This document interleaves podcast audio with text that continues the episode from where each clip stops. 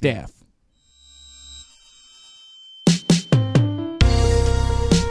Ah, minha monogâmica, nosso amor é tão bonito que estou disposto a viver qualquer tipo de relação contigo.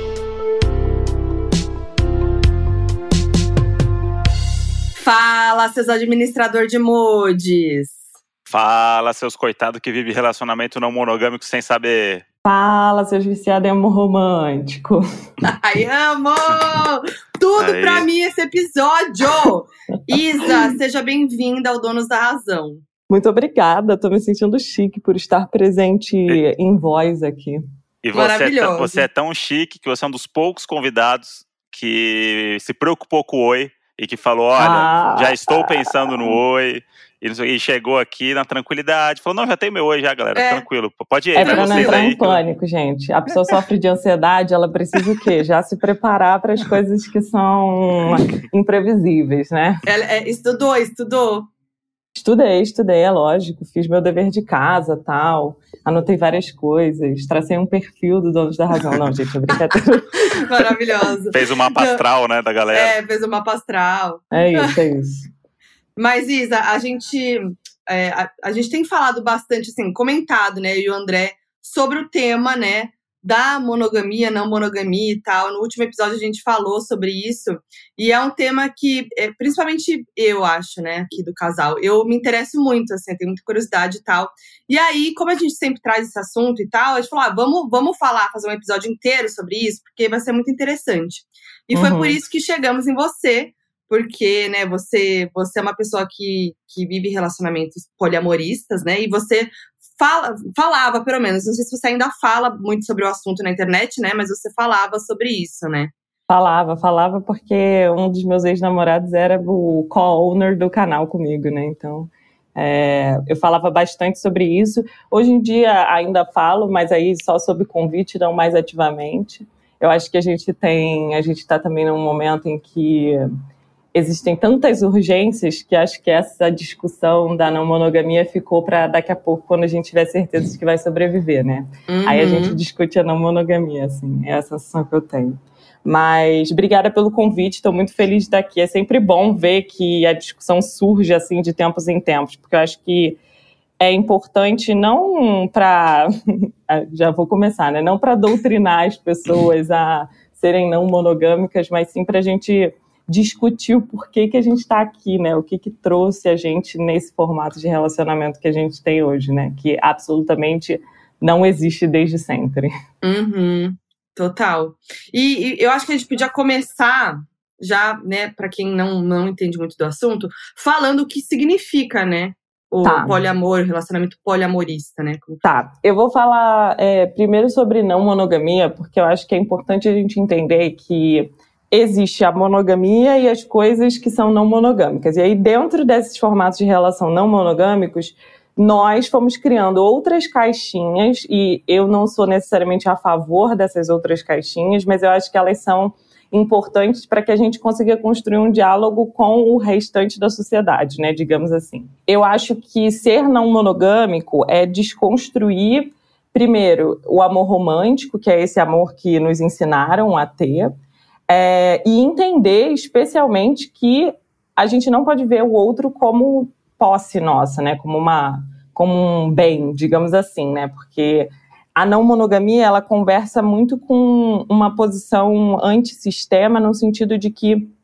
eu acho que a gente tá aqui para questionar o porquê que uma pessoa tem que suprir todas as necessidades de outra pessoa. É muito importante a gente entender a nossa independência, né? Nossa individualidade dentro de um relacionamento, né? De qualquer Sim. maneira. E exatamente, isso não interessa se é um relacionamento monogâmico ou não monogâmico, né? Uhum. Eu acho que a individualidade é super importante e até muitas pessoas que estudam isso dizem que um dos motivos pelos quais a gente está começando a questionar esses modelos de relacionamento é justamente por identificar a importância e por ter a necessidade dessa individualidade crescente na nossa geração, né?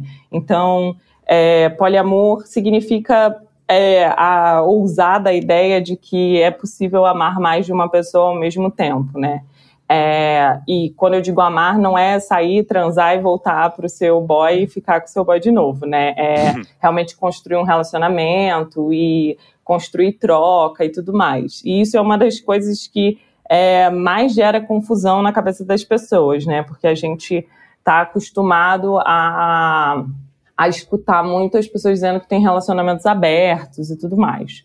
E, bom, é uma opinião um pouco polêmica, mas relacionamentos abertos continuam incentivando a estrutura monogâmica da sociedade, né? Hum. Enquanto você tiver um casal principal, digamos assim, o que você está fazendo é sair para consumir outras pessoas, sabendo que no final do dia você vai terminar o dia com aquele, com aquela pessoa que é a sua pessoa principal. Quando a uhum. gente começa a parar para pensar, é bizarro que a gente coloque outras pessoas nesse lugar de ah, eu só transo com você, não entre na minha é. casa, sabe? Mas eu também entendo que é outra coisa que o sistema faz para que a gente ache que está se desconstruindo, enquanto na verdade está reproduzindo de novo o sistema, né? Uhum.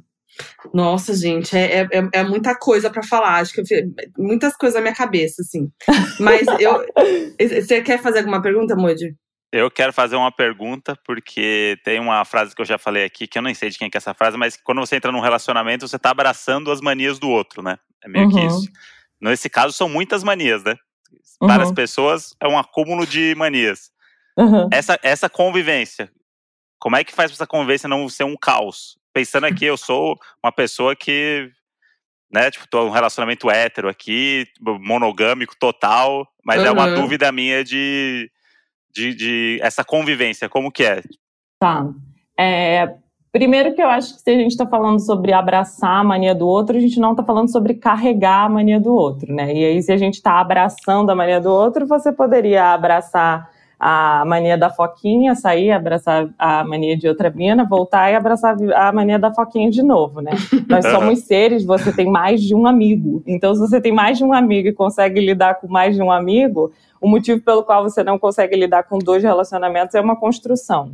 Então, é, eu acho que essa sensação vem muito do lugar de achar que aquela pessoa precisa preencher tudo. Então, uhum. se você tem a metade do copo vazio, abraçar as manias, na verdade, quereria dizer, então, encher o seu copo com as manias da outra pessoa. Quando, na verdade, não sei se é bem isso que acontece. É, é eu acho que, assim, tem um, tem um lado que é do tipo assim, quando você, você tem um relacionamento, você mora junto com a pessoa. Uhum. Você tem que, né, tipo, você tem que é, não só abraçar as manias, mas relevar algumas coisas, se adaptar, né? Aí eu fico imaginando, acho que ainda, né, é, nessa mesma levada da, da pergunta do André, você administrar isso, né? Porque são, são muitas manias juntas, né? Tipo, já a gente pensa assim, né? Já vivendo, né, nós dois só já é uma questão. Aí a gente fica uhum. imaginando mais de duas pessoas. Assim, eu, eu, concordo total, tá? Quanto mais gente, mais trabalho. Legal. Sim, é mas, é isso. É, não, isso com certeza. É, mas eu também vejo de um jeito que a gente é, vê as manias da outra pessoa quando está em uma relação monogâmica, é, como se aquelas questões fossem talvez, não falando sobre vocês dois, mas no geral, assim, uhum. é, talvez fossem questões é, chave, quando na verdade são só partes daquela pessoa que você não gosta. E aí, na uhum. hora em que você começa a colocar as coisas em perspectiva, e na hora em que você consegue entender que aquela pessoa não tá ali para te atender absolutamente, ela tá ali para ser a outra pessoa. E foda-se, sinceramente, se você gosta ou não daquilo que ela faz, sei lá, sei lá Óbvio, né? Não dá para deixar a toalha em cima da cama e achar que vai estar tá tudo bem. Não tô falando sobre esse tipo de coisa, mas tipo, sei lá, ah, tem dia que eu acordo e eu só quero passar o dia inteiro lendo. Se a Fabiana, que é minha namorada atualmente, quiser se incomodar com isso, ela vai ter dois trabalhos. Ela vai se incomodar e se desincomodar, né? Porque eu vou continuar passando o dia lendo, assim. Mas. É, então eu acho que vem um pouco dessa sensação de que você precisa. de que aquela mania ali é ou que aquela questão, ou que aquilo que você está convivendo é tudo que tem para conviver. Ou que uhum. aquilo ali deveria ser o que vai preencher ou atender, digamos assim, a todas as suas expectativas, né? Acho que é até interessante a gente falar um pouco sobre amor romântico, que é essa ideia insana de que a outra pessoa é quem te completa. E que, na verdade, uhum. o que você faz quando você está entrando em uma relação dentro dessa lógica é projetar as suas expectativas em cima da outra pessoa e uhum. esperar que ela tenda essas, essas necessidades, o que é impossível, é só impossível. Mas sim. sim, gente, quanto mais gente, mais trabalho. Não adianta eu dizer que não. Tipo, é, eu morava com o Felipe, a gente já era não monogâmico e tal, já tinha se entendido não mono. E, e a gente tinha dois quartos, por exemplo. Isso foi uma resolução que a gente precisou fazer porque realmente a vida muda, as coisas são diferentes e tá tudo bem, é só outra coisa, entendeu? Uhum. Mas não é que é mais difícil ou mais fácil. Acho que não são comparações que cabem. Para mim é muito mais difícil sustentar uma relação em que você tá criando a ilusão de que a outra pessoa preenche tudo que você precisa, quando absolutamente essa não é a verdade, né? Uhum. Eu queria saber assim, eu tenho muita. Você vivia relacionamentos monogâmicos antes. Sim. E eu queria entender como é que foi essa, essa sua primeira experiência. Quando, como é que foi essa, esse divisor de águas? Tá. É, então, eu era uma pessoa muito ciumenta, eu tinha muito ciúme. Isso é até engraçado. Eu acho que é importante dizer assim. Eu tinha muito, muito, muito ciúme, eu tinha muitas inseguranças comigo. É, grande parte, e aí é importante de dizer que nem sempre o ciúme vem de uma insegurança da pessoa, né? A gente tem muito macho merda que fica imputando o ciúme uhum. na cabeça de mina. Mas estou falando sobre a minha experiência que eu era bastante ciumenta, assim, e bastante insegura em relação a quem eu era. E aí acho que quando eu tinha uns 19 anos, por aí, é, eu comecei a ir pesquisar um pouco sobre ciúmes e tentar entender como que isso poderia ser resolvido, porque eu acho que uma coisa que é importante é que o ciúme ele é a reprodução desse amor como posse em sua forma mais simples, né? Você só sente ciúme porque você acha que a outra pessoa é sua e porque você acha que ela não tem direito de viver outras coisas. É por uhum. isso que a uhum. gente sente ciúme. O ciúme tem a ver com esse pertencer, né? Como se um ser pertencesse ao outro. Uhum. E aí, quando eu comecei a entender isso, começaram a vir as questões da monogamia juntos. Então, eu acho que quando eu entendi que o Felipe, que na época era meu namorado, não era meu, me par... Hum. eu, eu parei, olhei para aquilo e comecei a me questionar outras coisas. Comecei a questionar, ah, tudo bem. E eu sempre tive uma coisa que a, a maioria das minhas relações amorosas foram com mulheres, né? Uhum. Então, uhum. é, eu olhava para aquilo e eu falava, ah, tá, realmente, eu sabia que um homem não ia suprir todas as minhas necessidades nunca na vida. Então, é, a partir do momento que eu também entendi que aquela pessoa não era minha, passa a não fazer sentido. Eu acho que a gente também, a monogamia, ela vende pra gente uma, uma noção muito falsa, uma ilusão muito grande de estabilidade.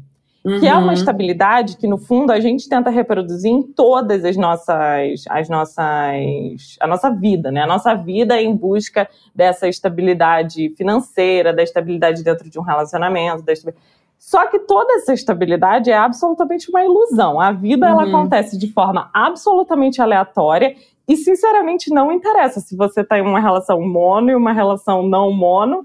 Se a pessoa tiver que se apaixonar por outra pessoa, ela vai se ela apaixonar vai por se outra apaixonar. pessoa. Não é de, tipo, não é uma questão de é, aquilo ali talvez impeça num sentido de criar uma culpa no outro, mas não vai impedir num sentido de talvez a pessoa se apaixone, se desapaixone, não te traia, talvez ela só converse com a outra e viva essa, essa paixão de uma outra forma, mas você não pode impedir a pessoa com quem você está de se apaixonar. Isso também é muito cruel, é muito cruel você, eu acho, né? Eu acho muito cruel você viver uma relação em que a outra pessoa está restrita, ela não pode ser ela em sua completude, né? Porque a partir do momento que você colocou esse tipo de baliza, na verdade, uhum. o que você está dizendo para outra pessoa é que você não pode só ser, você tem que ser desde que seja minha, né? Mas aí você falou da sua relação com o Felipe lá, que foi, foi a primeira, é isso? Sua primeira relação? Isso. E aí o que aconteceu foi o seguinte: eu e o Felipe, a gente sempre conversou muito sobre tudo e a gente, eu comecei a conversar com ele sobre isso do ciúme, e aí a gente foi conversando, conversando. Até que uma hora a gente entendeu que dentro do nosso relacionamento não fazia mais sentido a monogamia, né? É, hum. E aí, a partir disso, a gente se identificou como não monogâmicos. Eu realmente sou a pior pessoa para dar conselhos sobre aquele momento que você se descobre não monogâmico, já está num relacionamento monogâmico que tem que sentar com seu amiguinho e falar assim, então, amor, hum, porque já aconteceu. Eu tenho amigas minhas que se identificaram é, não monogâmicas em relações monogâmicas, o cara absolutamente não aceitou de jeito nenhum e a relação acabou. Isso pode acontecer. Uhum. Mas também eu sempre fico me perguntando, né? A que custo que você vai manter essa relação também? Você vai manter essa relação abrindo mão de você, das coisas que você acredita, enfim. Sim. Para mim é incabível isso. Então, eu acho que o meu entendimento veio em processo, ele veio muito junto com o entendimento do Felipe, é, dessa existência dissidente, digamos assim, dessa existência não monogâmica. Mas é, eu acho que a identificação ela vem. Se você se uhum. propor a, a, questionar, e daí é, eu acho que um, do, um dos maiores motivos pelos quais eu amo falar sobre o assunto é que eu gostaria que as pessoas se questionassem, parassem para se perguntar. Você pode, no final do seu, do seu balanço, se reconhecer monogâmico e falar: não, eu realmente quero ficar só com essa pessoa, tá, tá de boa, tá legal. Uhum. Mas assim, você vai saber que não é uma imposição. Não tem nada de negativo nisso, entendeu? Não tem, não tem como ser negativo o resultado de você questionar algo. Quer dizer, tem, né? Você vai viver em desconforto constante. Então, acho que esse talvez seja um dos motivos pelos quais as pessoas não pensam tanto sobre, né? É isso que eu ia falar, porque quando você falou que você começou a se questionar com 19 anos, eu imagino muitas pessoas que vivem, óbvio, por pressão da sociedade, familiar, ou coisas que você viu na sua família e que você tem que seguir aquele legado de como é uma relação, a religião envolvida, várias Sim. coisas. Então eu acho que é, é, isso, né? Tipo, você se questionou e opa, abriu ali uma, uma janela para o mundo, né? E acho é. que as é. pessoas têm uma comodidade também um pouco às vezes que Sim. fala assim, não, a vida é assim mesmo, a vida é assim, tipo, vou casar é, aqui é, e tá tudo certo, e assim, é, é felizes para sempre, a gente vai ser feliz para sempre, a gente casou aqui, nossa vida vai ser perfeita. E aí você entra num relacionamento que totalmente problemático, mas você nunca vai, vai abrir mão desse relacionamento, porque não. É assim que é, né? Tem essa porque coisa tem que muito... funcionar, né? Você não tem a possibilidade de dar errado. Isso é uma coisa engraçada, né? A nossa vida é uma sucessão de erros, se a gente parar para perceber. Uhum. Ela é uma sucessão de erros. Até os acertos são erros. Por que, que a gente não pode errar a escolha do nosso parceiro? E por que, que é um erro quando a gente escolhe essa, essa companheira e depois de três anos dá errado. Não foi um erro, foram três anos de história, foram três anos acordando do lado da pessoa, foram três anos reclamando do cabelo molhado na cama, sei lá, Sim. sabe? tipo, não, não deu errado, só as coisas.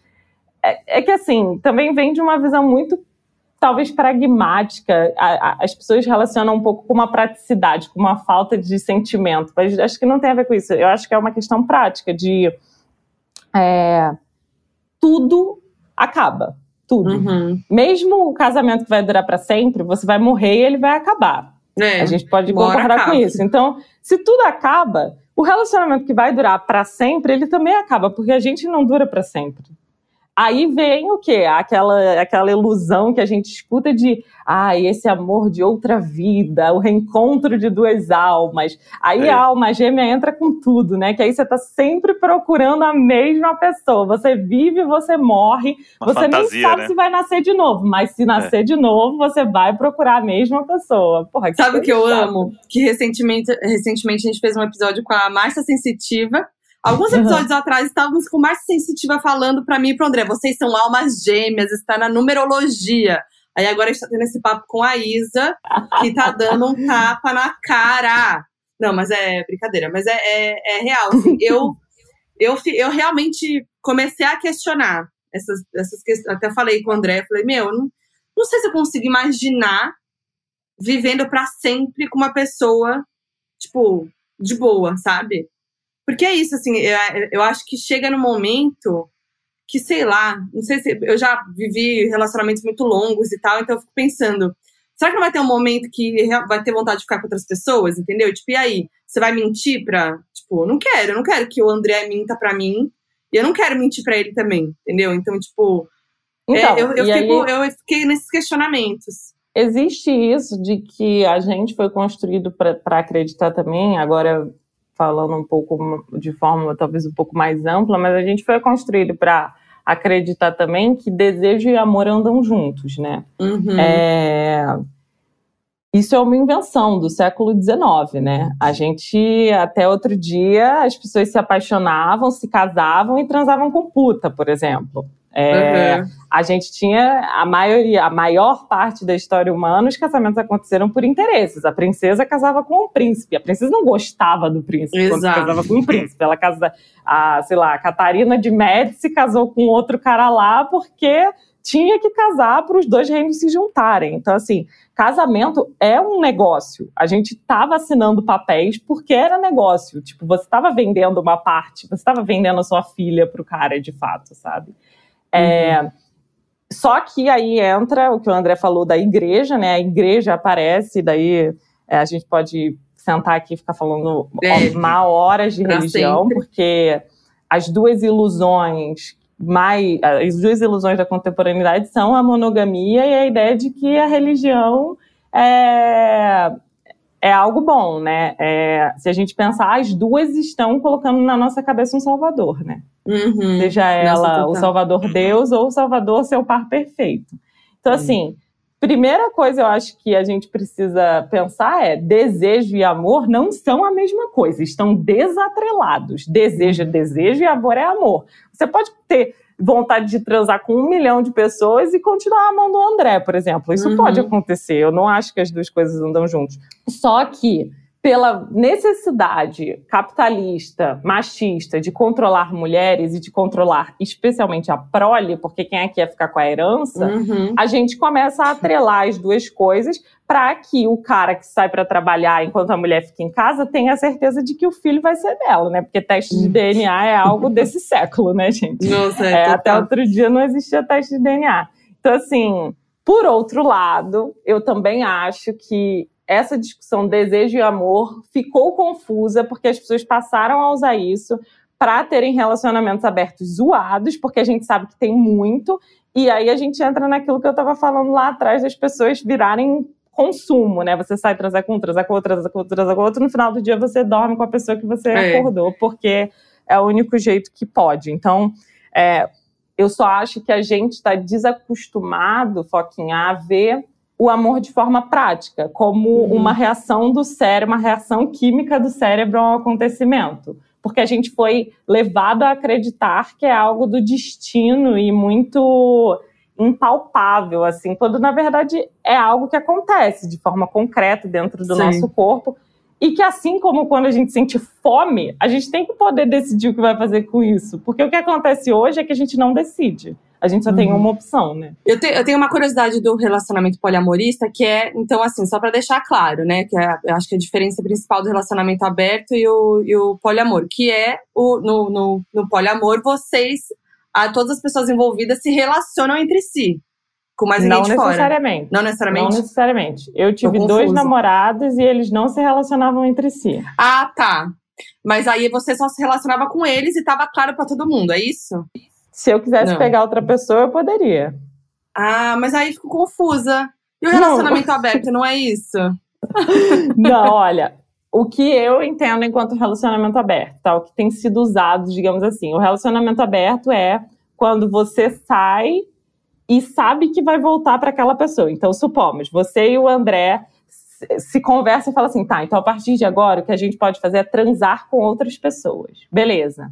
Aí tu vai, vai transar com uma outra mina. Aí a mina vai chegar, aí você vai chegar na mina e falar assim: olha, então, eu não posso me apaixonar.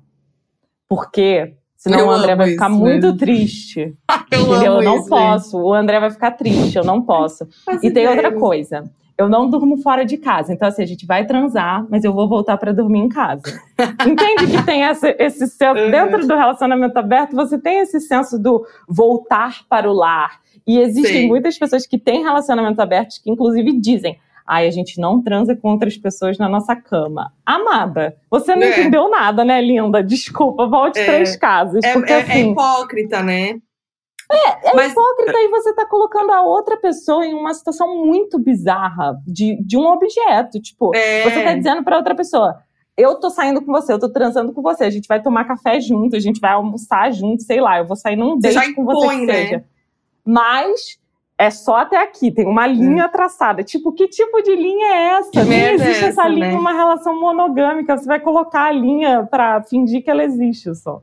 E aí, no, e aí na, na, na, relação poliamorista, me fala a diferença. Então, aí você, tipo, tá, você tem a relação vai, com, com duas pessoas. Tudo e aí. Conversado. Eu acho que o principal que é necessário se entender sobre relações não monogâmicas é que numa relação monogâmica, dá para sustentar muito tempo sem diálogo.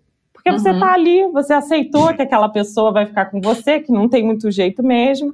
Então, se vocês não conversarem, também tá meio tudo bem, porque você já sabe que tá fadado aquilo ali, se tá amarrado ali mesmo, casou, sei lá, tem plano de saúde, a casa para dividir. É...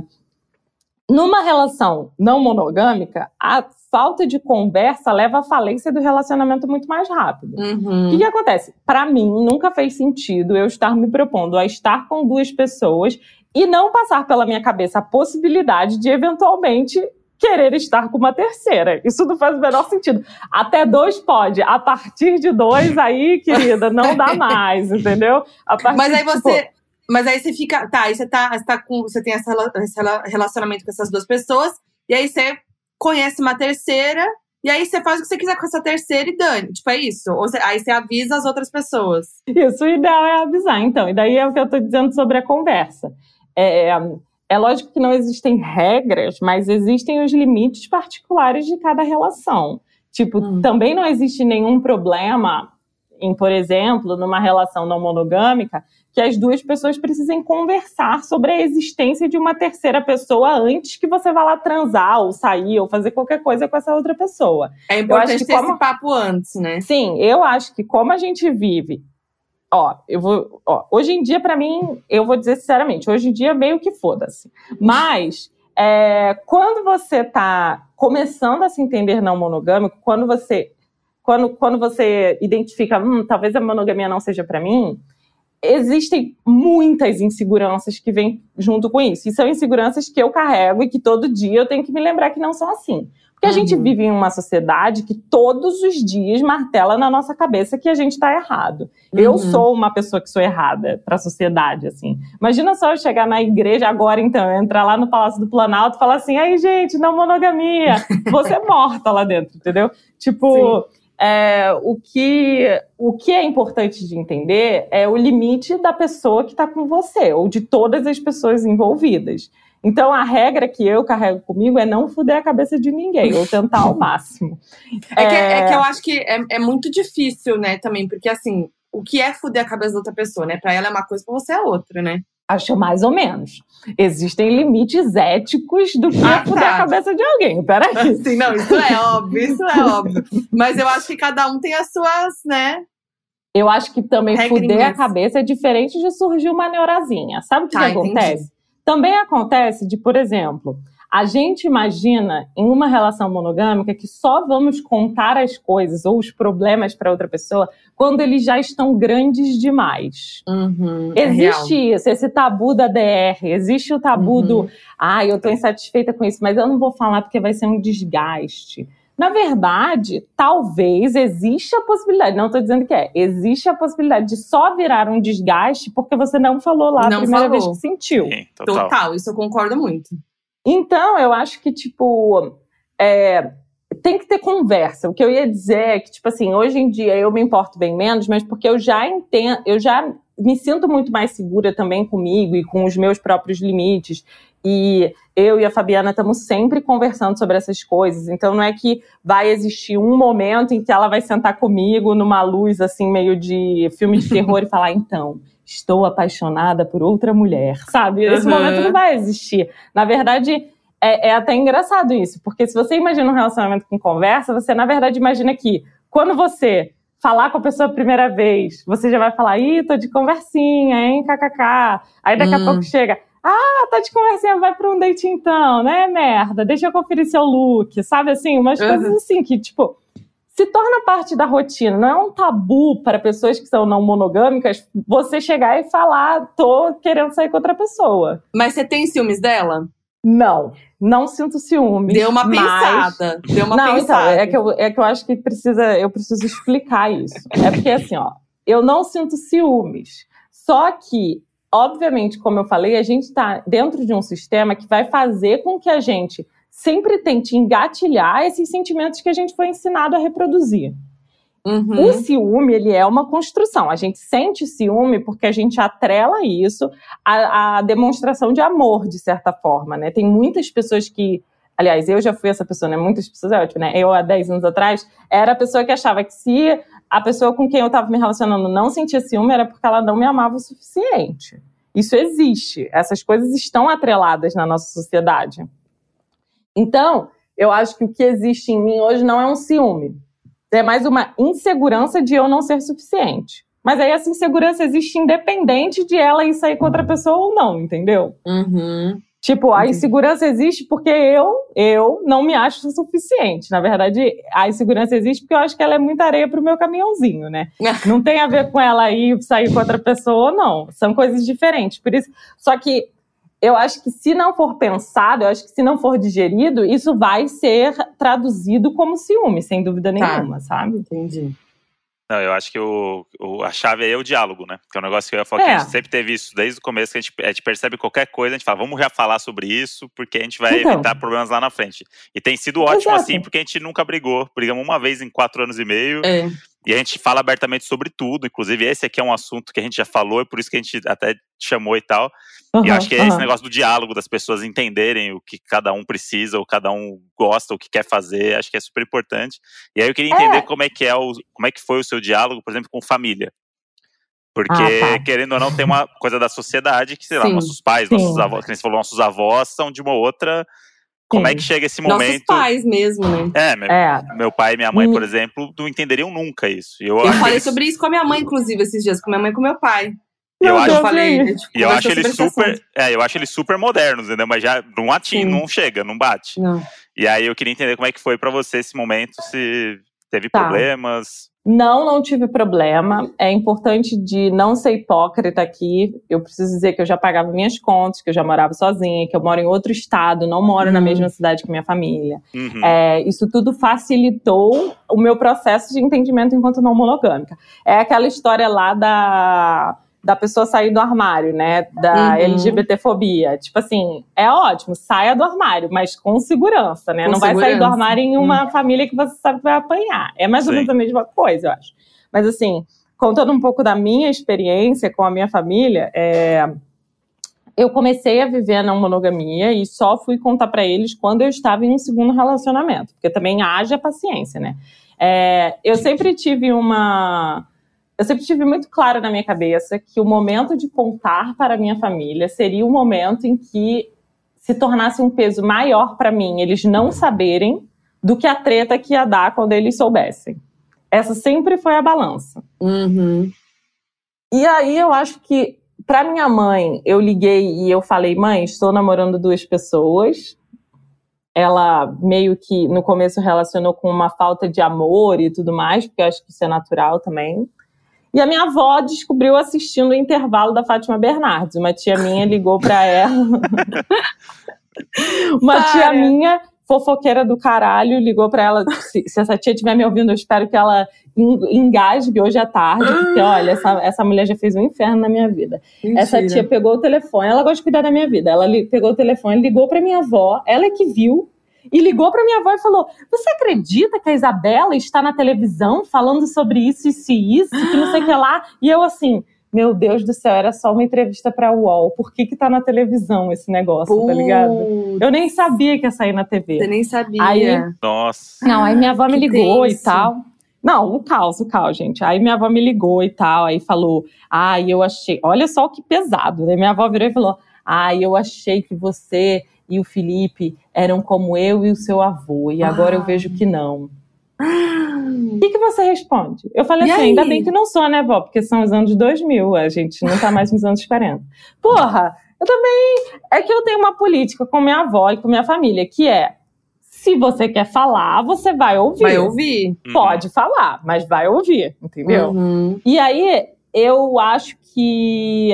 É, elas passaram a e daí é importante dizer que na minha família só há mulheres, né? O que já facilita o diálogo na minha singela opinião. Uhum. É... Eu acho que elas começaram a entender, e eu não sei se minha avó entende, eu acho que ela aceita essa condição, mas elas começaram a entender quando elas começaram a ver que eu estava, sei lá, há um ano namorando duas pessoas, há um ano e meio namorando duas pessoas, há dois anos namorando. O que que é? Você tava fingindo a esse nível? Tipo, não é. dá, né? Tipo, não é uma então, zoeira, né? Não era uma. Não é a menina rebelde, é, né? Que eu quero provocar minha família. É. Acho é, que não, é, né? Não, Acho a minha avó. Isso foi uma das coisas que minha avó me falou que me deixaram muito putas. Ela falou: ah, você. O que ela falou? Ah, você só quer ser diferente, ela disse. Aí eu falei pra ela, olha, dá muito trabalho ser diferente. Se eu pudesse optar, eu juro. Meu sonho era ser loura, odonto, casada, já ter uns dois filhos, mas é que não deu, né? Essa encarnação é, não, não, deu. Eu vim essa outra pessoa, não posso fazer nada. Não, e acho que é aquela coisa também do, não, deixa ela, daqui um mês você vai ver. Isso daí é pra chamar é, atenção, daqui um mês é, você vai ver. Já, é moda. Já acabou, é modinha. Isso daí é a modinha. Sim. É a mesma coisa do que sexualidade, né, gente? Eu, eu ia falar a mesma coisa agora. É, é uma fase, vai passar. A minha é. tá aí, há 28 anos a é. fase, ainda não passou. Mas. É, mas é muito isso, assim, eu acho que tudo que a gente é e constrói e tal vem dessa da imposição mesmo, do, da estrutura, do que a gente é ensinado. Né? Eu até. A gente, a gente é ensinado a ter relações hétero, a ter uma família, casar. É, é, na verdade, assim, né? É, namorar muitos anos, aí ficar noivo, aí casar, e aí ter seu apartamento, aí ter família. Nossa senhora, gente. E aí, quando a gente entende que, meu Deus, não é isso, tipo assim, quando você entende que, que você não precisa seguir os moldes que foram impostos, aí tudo vai se abrindo, É uma né? liberdade, é. né? É uma né? liberdade, é libertador real, assim. E eu, eu até falei com os meus do Pocket Cultura que acho que, nossa, se a gente, eu pelo menos, se eu tivesse entendido isso antes, nossa, minha vida teria sido muito diferente antes, sabe? É isso, que... exato. Eu concordo total. Eu acho que. É... Eu, eu acho que é uma liberdade, mas eu também tenho que dizer que é desesperador. Uhum. Porque você perde toda. Você falou um manual, né? Você é. sai da faculdade, casa, Exato. namora muito tempo, casa, tem filhos, vai fazer duas viagens para fora, agora não pode mais, mas duas viagens para fora por ano. Você é. Vai é, depois vai envelhecer, vai, seus filhos vão se formar na faculdade. Isso é um manual. Você tem é. um manual de como viver. A gente recebe esse manual quando, quando é criança quebrar o manual, rasgar o manual, queimar o manual é também desesperador, porque você é. perde o parâmetro de como a vida tá andando. Tipo, Exato. eu vou fazer 30 anos.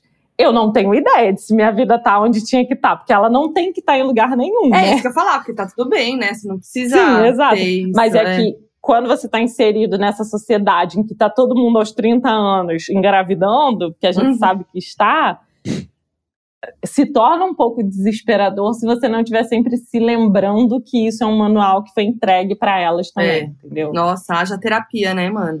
haja terapia, eu faço Porra. terapia desde os 12 anos, tá? É, nossa. Mas é, você já se. Quando você começou a se relacionar com alguém e tal, já rolou do tipo, desse, desse baque para outra pessoa? De tipo, na hora que você falou sobre, enfim, as suas relações e tal, rolou esse baque? Já aconteceu com você ou não? Você não, sempre... nunca, comigo nunca aconteceu, assim. Eu acho que, em parte, por eu ser essa pessoa que fala sobre isso na internet, então uhum. eu acho que as uhum. pessoas já chegam e, sei lá, tu abre meu Instagram, já tem lá, né? É, aí é, é meio difícil, assim. Mas muita gente, né? Muita gente. Uh, existe muito esse tabu de que horas que eu vou falar, né? Quando uhum. avisar, né? Quando eu vou contar para essa outra pessoa. E que... como é? Só que é engraçado isso, porque isso já pressupõe uma estranheza no que você vai falar. Só que para mim é natural. Então, tipo assim, uhum. assim, é. Oi, tudo bem? Eu sou Isabela, sou vegana, sou artista visual e não monogâmica. eu amo, já vai, falando. já tipo, vai falando.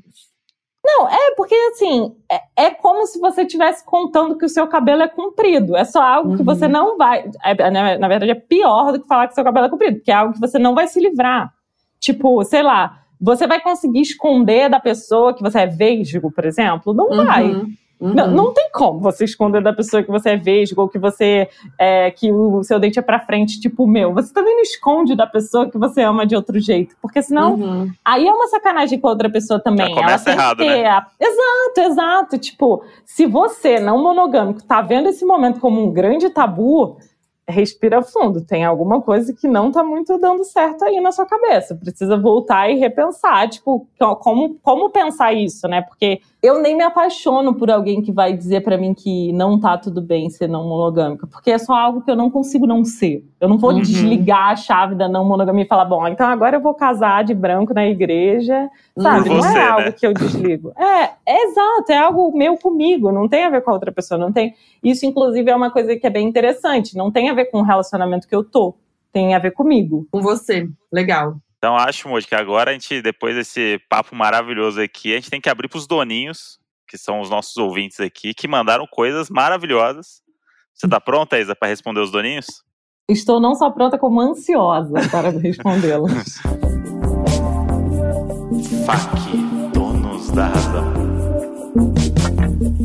Vamos lá, eu não vou ler o nome dessa vez a galera, porque eu acho. Muita, algumas pessoas falaram para não falar, outras não falaram, mas acho melhor não falar. Uma menina mandou aqui. Eu descobri que sou adepta ao poliamor assistindo aos vídeos da Dora Figueiredo sobre o assunto. Mesmo que eu seja assim, estou em um relacionamento monogâmico que dá super certo, tirando pela parte de ser monogâmico. Meu namorado disse que aceita um relacionamento aberto se eu der motivos bons para ele. Como eu faço para convencer? Porque ele até quer também, só não consegue aceitar tão fácil por ter crescido com aquela ideia de que isso é errado e pipipi popó. E ele mesmo admite que quer acabar com isso, mas eu não sei como e o que fazer. Me ajudem. Isso é muito bom. Me, me dá um motivo. É tipo me muito um se aproveitar da situação, né? Eu amei, é isso. Tipo assim, parece pai, sabe? Ah, é. então você vai ter que me convencer me a te levar é. pra colônia de férias. assim, não, é. agora falando sério, é, a Amanda boy lê uns livros aí. Põe ele que pra livros? ler Regina Navarro Lins, A História do Amor, Novas Formas de Amar. Põe ele para escutar uns vídeos da Maria Homem. É, umas coisas assim, para ele entender que foi construído para aquilo ali. Eu acho que é o máximo que dá para fazer. Agora, eu acho que a pessoa não pode se dizer monogâmica e se propor a um relacionamento aberto, por causa daquilo que a gente já falou hoje aqui, uhum. né? Porque senão produtificar pessoas não é legal. A gente não está querendo isso hoje. Mas acho que é leitura e é disposição, gente. Não adianta. Toda luta contra o sistema exige disposição. Qualquer coisa que você vai fazer que fuja do padrão vai exigir disposição. Não tem o que fazer. É isso, entendeu? Vai uhum. exigir disposição, vai exigir, por exemplo, a disposição de você ir contar tudo para outra pessoa, sair e chegar lá e a outra pessoa ter um piripaque no dia seguinte e não querer falar com você. O que a outra pessoa precisa fazer é respirar fundo, entender que é construção, vocês sentarem e ela falar: olha, fiquei bem segura, viu? Você foi lá, atrasou com o cara, dormiu lá tal. Pô, acho que a gente precisa ir mais devagar, vamos fazer de outro jeito e tal. Mas, tipo assim, o que tem que ter é essa frieza de saber que a sua reação emocional não, não pode ser tipo a pessoa entrou em casa no dia seguinte ou então depois do date você jogar tudo no chão e falar agora você não me ama mais, uma uhum. cena bem de novela, né? Que também é meu sonho, assim, meu sonho é que um dia eu tivesse uma discussão com alguém que fosse tão dramática quanto qualquer cena de novela, assim, jogando tudo no chão, uma coisa bem o que eu achei muito legal da pergunta dela também é o acesso à informação, né? Como é importante, né? Porque ela viu é. vídeo no YouTube da Dora Sim. e se descobriu uma parada, sabe? Tipo, isso é. Sim. Acho que é uma coisa que outras gerações não tinham e acho que isso cada vez mais vai ser importante, Nossa, né? É. Para as pessoas se, se encontrarem, né? Porque, tipo, é muito solitário, né? O YouTube, o, a internet é uma Nossa. companhia para as pessoas, né? Sim, sim. É, eu acho que é, é, super. Justamente por isso é super importante sempre falar sobre isso, sabe? Porque eu acho que só. É, acho que o jeito de a gente ir contra o sistema é realmente através da identificação, né? É isso que vai puxar a maior parte das pessoas. Boa, vamos para a próxima. Sou muito vulnerável à aceitação do outro, mesmo quando eu estou completamente segura das minhas escolhas. Como foi, é, como foi ou é, falar sobre isso com as pessoas ao redor ou não é uma pauta? Eu acho que não é uma pauta no meu universo, porque eu acho que as pessoas já cansaram de falar sobre isso comigo. Mas já foi uma pauta. Tipo, é que eu acho que hoje em dia as pessoas já, já falam assim, ah, lá vem a Isabela, tal, já sabemos tudo. Mas assim, a gente está sempre. É, é que eu acho assim, eu acho que isso passa por a gente também entender que a nossa existência enquanto ser humano ela é política Eu acho que isso precisa ser entendido. E eu acho que as coisas que a gente fala e a forma como a gente se coloca no mundo precisam traduzir quem a gente é. Então, apesar do medo de ser julgado, a pergunta que eu me faria é: o quanto eu estou abrindo mão de mim para não ser julgado pelo outro, né? Uhum. É acho que é isso, assim. É. Palavra de sabedoria, achei, achei chique eu achei agora profundo. minha frase. Mas, mas, não, tem aquele, não tem aquele momento que você tá, tá num boteco com os amigos, aí chegam pessoas que não, você não conhece, aí começa a ah, surgir um papo, e aí alguém fala assim, ah, não, ó, a Isa é não monogâmica, e aí começa aquela roda, tipo, as pessoas te te entrevistar no meio do boteco é... e você, tipo, você só queria tomar uma cerveja. Mesa, só, né? só, queria tomar uma cerveja. E de repente é você é o centro das atenções. É, então, primeiro, eu não tenho muito problema em ser o centro das atenções. Isso é uma coisa que é importante de se dizer. Eu amo polêmica, eu amo discutir sobre coisas que ninguém quer discutir. Excelente, eu amo excelente. carregar esse tipo de coisa. Assim, não existe um assunto brando na minha mesa de amigos. A gente está sempre desconstruindo alguma coisa, falando sobre alguma coisa muito pirada e muito louca. Mas quando acontece esse outro, esse outro, é, é, supomos, né? Sentou alguém que eu não conheço na mesa, alguém virou e falou, Ai, já aconteceu, né? Isabela, essa pessoa aqui tá tentando ter um relacionamento não monogâmico. Conversa aqui com ela, sabe assim? Caralho. Que ah, eu acho que aí depende muito do dia, né? Eu acho que precisa ter disposição de vez em quando. Eu sempre. Eu costumo dizer que depois de um tempo falando sobre, a gente consegue perceber o que, que são dúvidas genuínas e o que, que são dúvidas que escondem julgamentos, né? Porque existem muitas essas perguntas que a pessoa está imputando dentro da pergunta uhum. uma, uma moral ali que, na verdade, uhum. não cabe, né? Eu, eu sou uma pessoa bastante disposta, assim, para conversar, para trocar ideia, para. É é, discutir mesmo sobre esse assunto. É um assunto que me interessa, independente de eu ser não monogâmico ou não. Então, para mim, é bem de boa de falar sobre, assim. Mas faz tempo que não acontece, até porque, né, quanto tempo que a gente não vai num bar, não né? estamos é. saindo, é. né? Eu, eu, oh, eu, eu, no meio da minha frase aqui no boteco, já me engatilhou é. e eu falei, caralho, a gente é. não vai mais nesses lugares. Agora é na ligação do Zoom. Você vai entrar num grupo é. de estudos, daqui a pouco alguém vai falar, ah, Isabela é não monogâmica, sabe assim? Só que no, no, Zoom, pelo menos, sua internet pode cair, você pode apertar o é. botão vermelho ali. Putz, gente, acabou a luz em casa. Acabou a luz é, é a nova, hein? Essa o... de acabou a luz é a nova, hein? Já ouvi três vezes semana. Caraca, acabou a luz, a pessoa mora onde, né? É, em São Paulo, a galera, tipo, ah, começou a chover aqueles dias, Vila Madalena, perdido, pessoal, hum, aqui quando chove, eu tô sem bateria Acaba no celular, tô sem bateria no celular, vou ter que sair. Ah, tá. Eu amo. O pessoal só quer tirar um cochilo, né, filha é. Ó, tem várias perguntas aqui muito burocráticas sobre logística, o que é maravilhoso, porque eu tenho eu tenho também essas dúvidas. Ó, Fala, seus calma amor tem para todos. Eu sou uma mulher da logística e para mim é importantíssimo saber da prática desses relacionamentos. Então, como é que faz na hora de dormir? Dorme todo mundo na mesma cama? Cada um dorme na sua? Rola um revezamento? Beijo, galera. Aguardo por essa resposta há tempos. Eu acho que depende do formato de relação que você tem. Tipo, por exemplo, no meu caso, não dormíamos todos juntos quando eu tinha mais de um relacionamento o que acontecia era que havia um revezamento. E daí a próxima pergunta é: mas e aí, como é que define o critério de que é, dias que você está com cada planilha, pessoa? Né? Fazia é uma próxima. planilha, tinha uma planilha com abas de cada um. É, é, não, é isso. Eu tenho uma planilha no Excel, aí eles entram, é, colocam na minha agenda a hora que dá para ter livre, e aí eu atendo eles nessa hora. É assim é, na verdade, sim. Na verdade, assim, eu acho essa pergunta interessante, porque pressupõe que, primeiro, você está todos os dias acompanhado de alguém quando você não está num, tá num relacionamento. Pressupõe essa primeira coisa. Pressupõe a obrigatoriedade uhum. de estar sempre com a pessoa amada. Ou Isso morando pressupõe. com a pessoa, né? Mas você mora junto. Você está todo dia grudado? Agora na quarentena, então, sim, né? Agora não está tendo como. Não, tudo bem, né? Mas a, a, a, a quarentena ela trouxe um novo desafio para é. os não monogâmicos, né? Exato. Que é como é que eu vou primeiro conhecer. Aliás, Sim. isso é um desafio para os solteiros, né? Além dos não monogâmicos. Como conhecer pessoas novas no novo normal, gente? Exato. Como é que você vai ter uma interação espontânea com alguém e falar, pô, vamos tomar um drink ali? Vai ser assim, pô, vamos. Ligaçãozinha no Zoom, ligaçãozinha no Zoom. É, é. nossa, complicadíssimo. Mas eu acho que não existe um calendário, tá? Eu acho que tudo é conversado. É... naturalmente é importante que a pessoa, por exemplo, hoje eu e a Fabiana namoramos. Eu acho que é importante entender que, por exemplo, se ela eventualmente se apaixonar por alguém, é óbvio que ela vai querer passar mais tempo com essa pessoa do que comigo.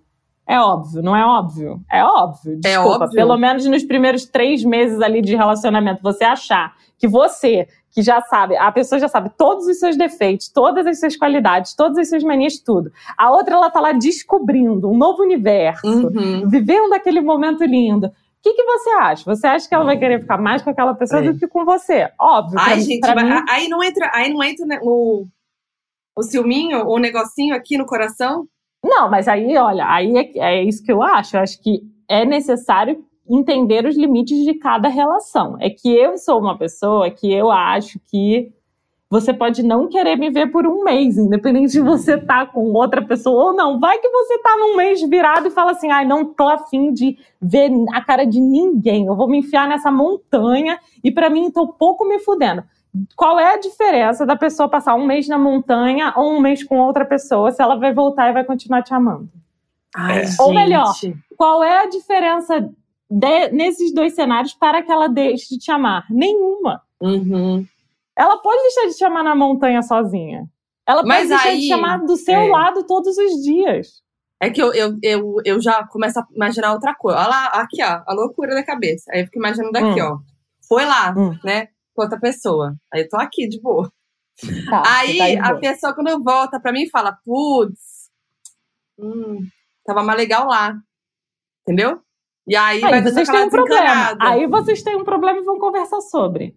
Mas é. você não concorda que esse problema surgiria sem a outra pessoa ou com a outra pessoa, eventualmente? Eu acho Porque, que na verdade, com a outra pessoa talvez que mais fácil. Não, é que acho que da, da, mesma maneira acontece, também acho. Mas com a outra pessoa envolvida, acho que mais fácil. Mas aí tem o lance de você saber, né? Você sabe que ela tá é. tá com outra pessoa, então sua cabeça já tá funcionando diferente já. É. Do tipo, ah. Você ela... também pode estar com outra pessoa, né? Tem essa questão. Também. É. Você não precisa estar sentado aí esperando um mês é, a pessoa voltar. Exatamente. tem essa, tem essa Exato, possibilidade gente. também. É, eu acho que é óbvio que. É...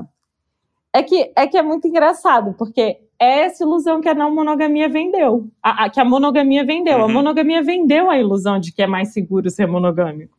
Mas se a gente uhum. parar para pensar mesmo, a gente também achava que era mais seguro ter um emprego fixo, e aí veio a pandemia e temos 14 milhões de pessoas desempregadas. Tipo assim, não, não existe segurança de nada. Não, Nunca. Mas... É, ah. é que a gente gosta de ter essas pequenas sensações de segurança. O que eu acho agora falando sem para ser um pouco mais prática, um pouco mais direta, eu uhum. acho que é conversa. Tipo assim, ah, hoje eu tô afim de ficar com você. Pô, então tá, então vamos ficar junto. Mas amanhã eu vou ficar com o, a, essa outra pessoa porque faz tempo que eu não vejo ela, beleza? Ah, beleza. Ah, depois de amanhã eu tenho não sei o quê. Ah, tá bom. Então vou aproveitar que depois de amanhã você tem não sei o quê e vou sair com essa pessoa depois de amanhã então. E aí amanhã a gente fica junto. Ah, beleza. Então tá, tá beleza. Entendeu? Entendi. Tipo, eu acho que é uma cê, conversa também. Você nunca teve relacionamento, tipo, que a, a, todas as pessoas se relacionavam juntas? Você nunca teve assim?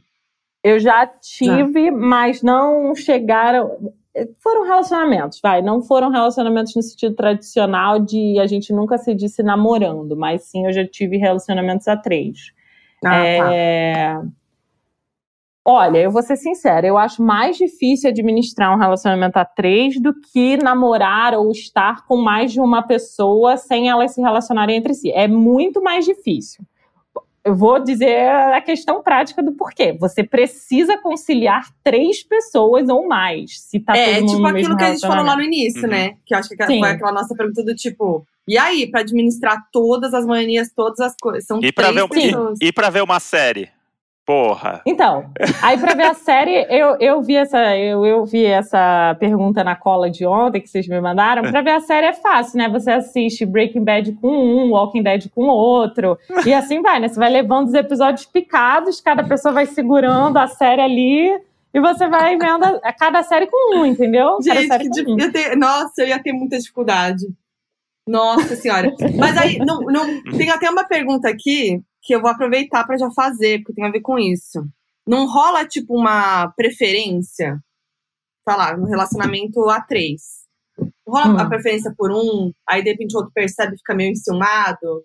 Então, é que é que é engraçada essa pergunta, porque pressupõe um preferir de pessoas que são é. absolutamente diferentes entre si.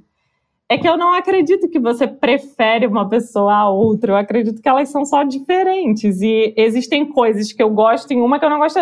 Talvez, de fato, se a gente estiver falando sobre transar, talvez a foda seja muito melhor com uma do que com outra. Mas uhum. a outra cozinha um arroz com feijão que a primeira não faz de jeito nenhum. Ué, gente, qual é, é o problema? Por que, que a gente hierarquizou que o sexo importa mais do que o arroz com feijão? Para mim, talvez o arroz com feijão importe mais, entendeu? Uhum. Tipo Existe, existem. É que aí vem disso de a pessoa precisar preencher tudo. Uhum. Vem dessa sensação de que é, é muito ofensivo pra gente ouvir da pessoa que a gente ama. Ai, você não está fazendo o suficiente, você não é suficiente. Isso é muito ofensivo, é, é uhum. realmente pesado. E eu acho que é pesado hoje, no meu relacionamento, quando eu tenho que ouvir que a Fabiana está insatisfeita com alguma coisa é pesado porque é uma construção social, de que a gente deveria estar tá preenchendo aqueles buracos é. ali, entendeu? Mas a verdade é que, Foquinha, existem coisas que você prefere que uma amiga sua faça do que o André faça. É. E aí, qual o problema? É, não sei se tem tanto problema também, entendeu? Ele não tem que ser a melhor pessoa em tudo para a sua vida. É que parte desse pressuposto a pergunta. Parte uhum. do pressuposto que aquela é a melhor pessoa para você. Quando, na verdade, a melhor pessoa para você é você mesma, talvez? Não sei. Sim. Não, esse jeito de enxergar da Isa é ótimo, porque é isso, um transa melhor, o outro faz arroz melhor, é só botar ele mais pra fazer arroz e o outro mais para transar.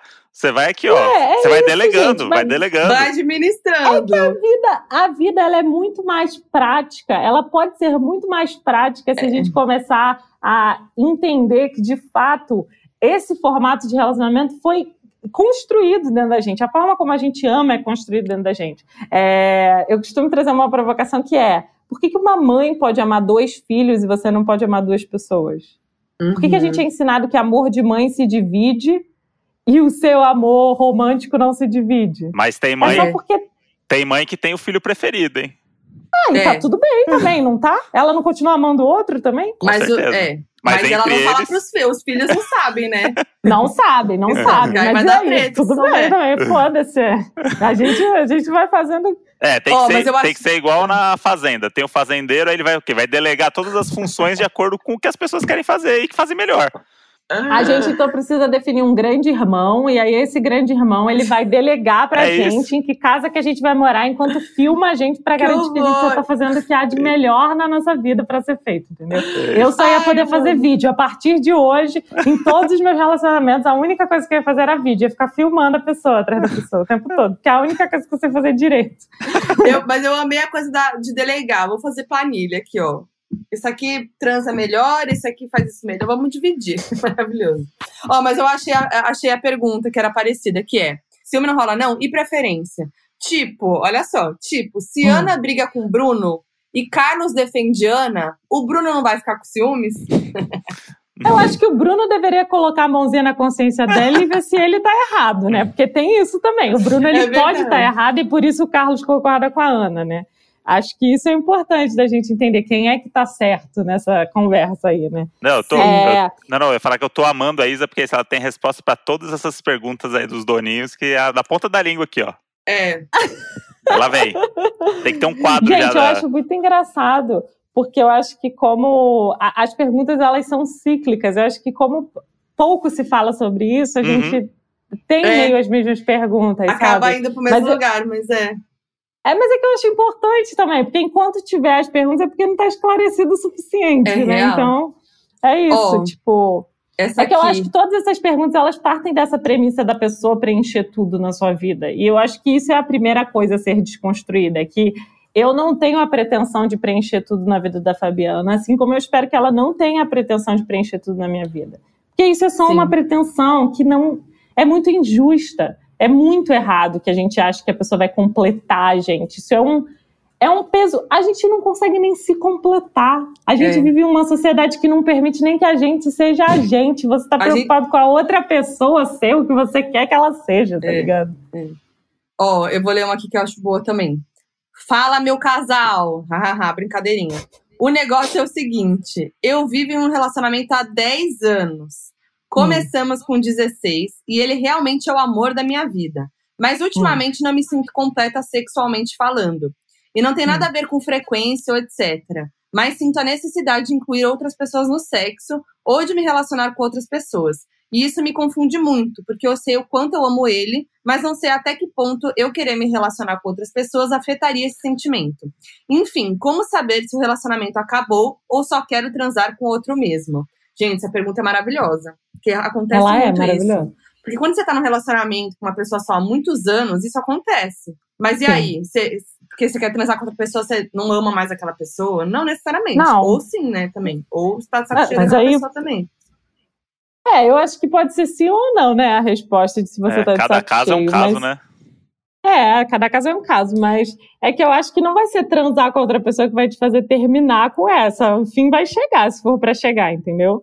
É, pelo que ela fala aqui, é mais realmente a necessidade de, tipo, de, de- é do sexo mesmo, né? então, eu acho que é realmente. É, eu acho que é entender que o desejo está desatrelado do amor também, né? Que é possível desejar uma pessoa sem deixar de amar a pessoa com qual você já se relaciona.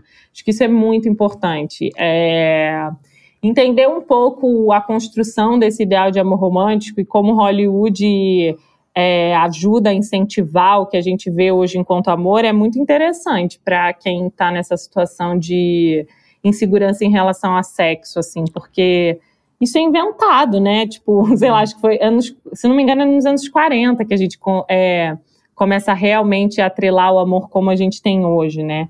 É, no século XIX, as pessoas casavam com uma e transavam com outras. Como eu falei, estava tudo bem, né? Até, até outro dia, século XVIII, sei lá. Existe aquele clichêzão máximo do trazer uma pessoa para apimentar a relação, né? Que é isso. É. Vamos trazer, uma pessoa, Meu porque aí Deus, agora eu nós tenho- vamos, ó, nossa relação agora, porra, agora é o que, o que É, faltava agora era isso. resolveu. Não, primeiro eu acho tenebroso isso de trazer uma pessoa É. para apimentar a relação. Isso, com todo respeito aí, André, é coisa de homem hétero, né? Desculpa. É mesmo. É coisa Com de certeza. homem hétero que quer que a mina beije outra mina e quer ver ali as duas se pegando. Mas só se for mina também. Que se a mulher quiser que for outro homem, aí não, no meu cu não, né? É assim verdade. que Total, funciona. é total isso. É, eu acho muito escroto é, que você coloque outra pessoa nessa posição. Mas se ela quiser também, aí tudo bem. tipo É, assim, se for uma coisa que os dois tiver- querem, né? Não, os três, né, idealmente. É, Ah, é, os três, né? Ó, não, mas pensando que é um relacionamento de duas pessoas, Não, mas então, mas era isso que eu ia dizer. Não dá pra você, querendo só transar com uma terceira pessoa, chegar pra essa pessoa e abordar ela de uma outra forma que não seja, aí, vamos dar uma transadinha? sim. Entendeu? Porque e se essa pessoa tá no relacionamento com vocês, eu acho um critério muito, eu acho muito estranho essa restrição do estamos com essa pessoa, mas só para sexo. Porque eu Sim. acho que coloca essa outra pessoa em um lugar de uma vulnerabilidade muito grande. E aí eu costumo sempre, nesse momento, falar assim: se você é essa terceira pessoa, veja se faz sentido para você estar dentro desse, desse relacionamento, porque você não faz parte do relacionamento. Você está ali Uhum. para transar com essas outras duas pessoas. Ou seja, até que ponto que você está usando e a, e a partir de que ponto você está sendo usada também, né? Mas não tem a questão somente do fetiche de, de transar com duas pessoas ao mesmo tempo? Mas então, mas aí é isso que eu tô dizendo. Aí você tem que chegar na pessoa que vai transar com vocês e falar: olha, eu só tô com esse fetiche aqui, topa transar com a gente, acha a gente gato. Porra, tu Mas é que eu não acho que- transa com uma pessoa não, mas é nunca que eu acho que pode pessoa. acontecer simplesmente. Tipo, você, sei lá, você, não sei, né? Não, não, não é o caso aqui, mas tá numa, num lugar, aí de repente veio uma outra pessoa e rolou esse lance da- das, dos três. Aí, entendeu? Tudo bem, Sem aí pensar transa que vai ser só uma trans ou não. você... eh, Primeiro, você já conversou com o seu cônjuge sobre o assunto? Com o seu companheiro sobre o assunto? Sim ou não? Não recomendo que seja conversado. Ah, Se vocês forem monogâmicos, eu desrecomendo totalmente que a conversa aconteça alcoolizado quando o tesão já Ah, bateu. sim. Começa por aí, né? Esse Começa é por aí, que eu acho que é básico. importante Passo entender isso. Maravilhosa essa dica. É, mas se vocês já conversaram, eu acho que é deixar claro para outra pessoa. Tipo assim, ah, vocês estão tirando a roupa. Porra, vamos então transar os três, tirando a roupa. Olha, isso aqui é só uma foda, tá? Tá bom. Aí no dia seguinte a pessoa vai embora. Gente, a gente faz isso estando só em casal. Tipo, a gente Sim. faz isso. A gente transa com uma pessoa e nunca mais vê ela. Quer dizer, eu É. não, porque eu não transo desse jeito. Mas a nossa sociedade já aceitou Uhum. que isso é algo palpável. Total. Eu tô só Sim. dizendo, quando eu digo é, sobre tomar cuidado com esse tipo de relação, é mais a médio e longo prazo, é mais no sentido de, porra, tu vai sempre transar. Eu conheço, eu conheço alguns casais é, que sempre transam com a mesma, ou transavam com a mesma pessoa, e a pessoa não podia tomar café na casa deles, porque aí era entrar demais na vida. Hum. É, é, hum. sobre isso que eu tô falando, entendeu? É sobre tá. esse tipo de, de problemática. Regra, não, né?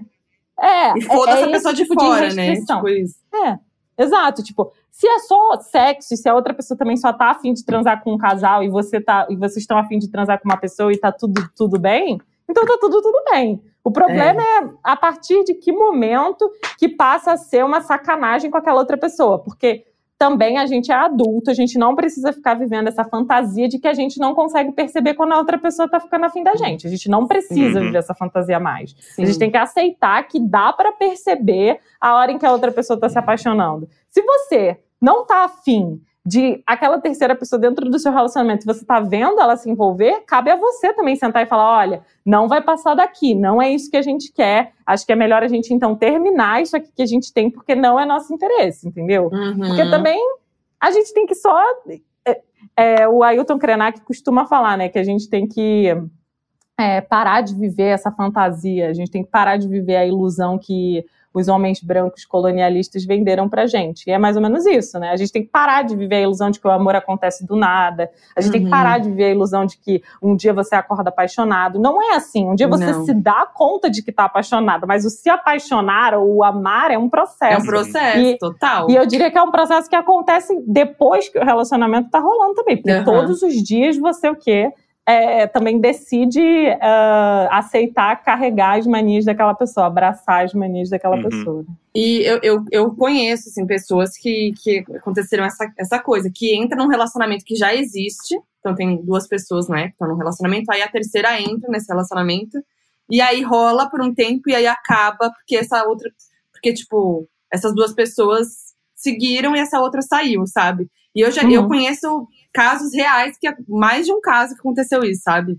Sim, é por isso que eu que é importante falar sobre isso, porque eu acho que falta responsabilidade do casal, uhum. em, em, via de regra, assim, falta responsabilidade do casal que quer transar com uma terceira pessoa, de ser claro no, em relação ao que quer, de não usar aquele outro corpo ali, e também consciência da pessoa que que tá entrando naquela relação de que é aquilo ali que tem, sabe? A gente uhum. também é, é interessante da gente pensar que a gente também é muito é muito levado a acreditar que as coisas é, em relação ao amor ou à paixão acontecem, né? Elas não acontecem. A gente deixa elas acontecerem ou não.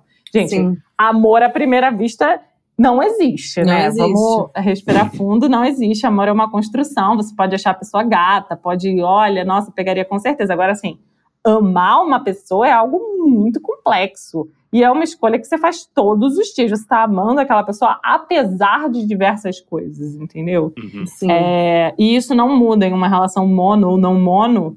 Amar é um trabalho. Não adianta a gente achar que não gasta energia, porque gasta, gasta energia. Você administrar as manias de outra pessoa é gasta energia, é isso. E aí, um relacionamento realmente a três, eu, eu, hoje, não tenho disposição. Aí daqui a dois meses vocês vão entrar no meu Instagram, vai é. falar eu, a Fabiana e uma outra mina, né?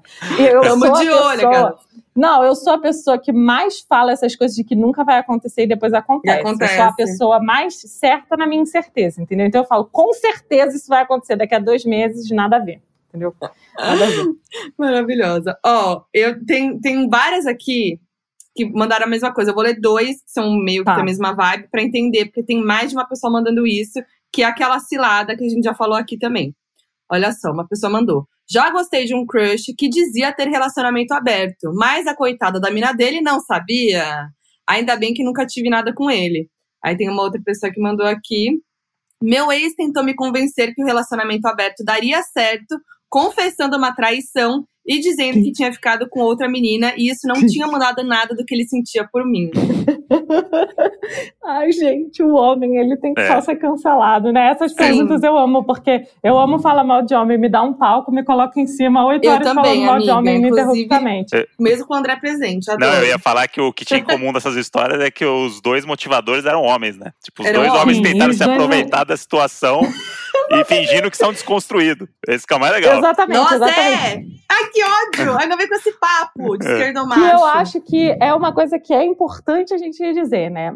O homem hegemônico, o homem branco cis hétero de classe média, Uhum. Ele vai tentar se aproveitar de tudo para tirar é, para tirar tudo o que ele quer de qualquer coisa, porque é isso que o homem foi construído para fazer, arrancar tudo dos outros porque é dele por direito. Uhum. Então assim, o problema não é, e daí isso eu acho importante dizer isso, o problema não é a não monogamia, né? O problema é o seu parceiro, não Sim. é a não monogamia, é o seu parceiro. Então, tipo, é o homem que é o problema, é o homem hétero cis branco que é o problema, não é, é não é o formato de relação que ele está te propondo. Também é, eu, o que eu diria é que eu sou essa pessoa, né? Eu sou essa pessoa prática. Termina esse relacionamento porque ele é um homem merda. Mas as pessoas costumam não me ouvir muito. Então, é, só assim, só para para pensar se se faz sentido estar tá numa relação em que a pessoa, ai meu Deus, como é que foi que ela falou que traiu e chegou para contar, é, dizendo che... que ia funcionar ele... porque não tinha mudado o sentimento.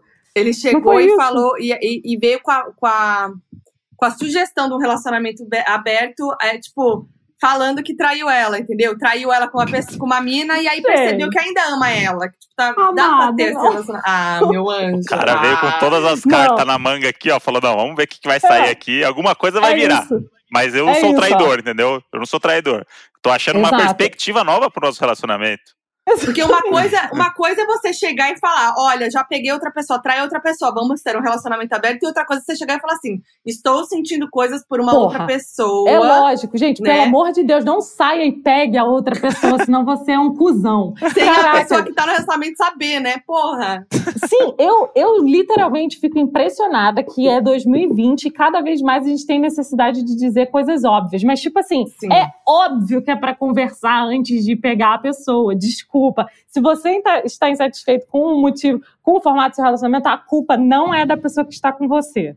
Tipo, Exato. não cabe você ir pegar Total. outra pessoa e voltar. Ai, já funcionou! Ah, vai tomar no cu então, ai, brother. Vai funcionar lá com a outra mulher. Ah, eu, hein? Vai tomar no cu. Nossa, eu, isso daí é, é, foda mesmo. Não, não dá. Aí não dá pra, pra, pra, aceitar, não. Aí tem uma, tem uma pessoa que fala assim: no início do relacionamento com meu namorado, é um menino falando, no início do relacionamento com meu namorado, eu jamais toparia relação aberta.